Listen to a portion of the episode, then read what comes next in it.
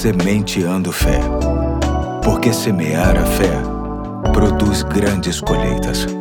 Olá, aqui é o Pastor Eduardo. Hoje é terça-feira, dia 7 de março de 2023 e me alegra demais saber que posso contar com você nesta nova série de mensagens que vou chamar de Vamos Acordar, que tem como texto básico a carta do apóstolo Paulo aos Efésios, capítulo 5, de 13 a 17, que diz: Mas tudo que é exposto pela luz torna-se visível, pois a luz torna visíveis todas as coisas. Por isso é que foi dito: Desperta Desperta, ó tu que dormes, levanta-te dentre os mortos, e Cristo resplandecerá sobre ti. Tenham cuidado com a maneira como vocês vivem, não seja como insensatos, mas como sábios, aproveitando ao máximo cada oportunidade, porque os dias são maus. Aqui vemos, dentre tantos alertas, o apóstolo Paulo exortando de forma enfática as pessoas que faziam parte da igreja de Éfeso a viver urgentemente verdadeiro despertamento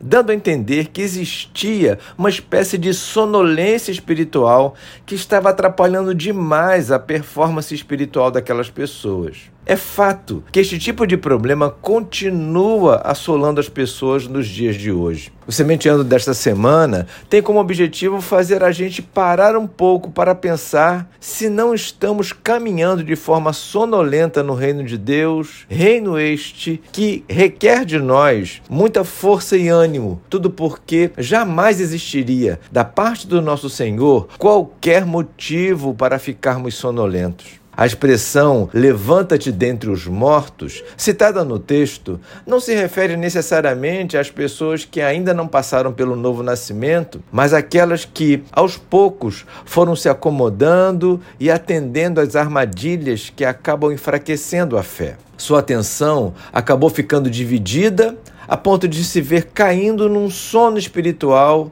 evidenciando mais os valores e propostas do mundo sem Deus. Pessoas assim, quando estão na sua comunidade de fé, não sentem mais aquele fervor como no início da conversão. Louvam a Deus no piloto automático e ficam indiferentes ao impacto da palavra ministrada. Sabemos bem que a nossa luta não é contra carne e sangue e por isso precisamos ficar atentos, pois existem muitas ciladas para provocar desânimo, sonolência e indiferença. Para não ficarmos nesta condição, vem a palavra de Deus nos dizendo: desperta, acorda, tenhamos cuidado com a maneira como estamos vivendo, que não sejamos como insensatos, mas como sábios. Isso vai fazer da gente pessoas melhores e vai nos ajudar a enfrentar tudo nessa vida. Hoje eu fico por aqui, amanhã tem mais, se Deus quiser.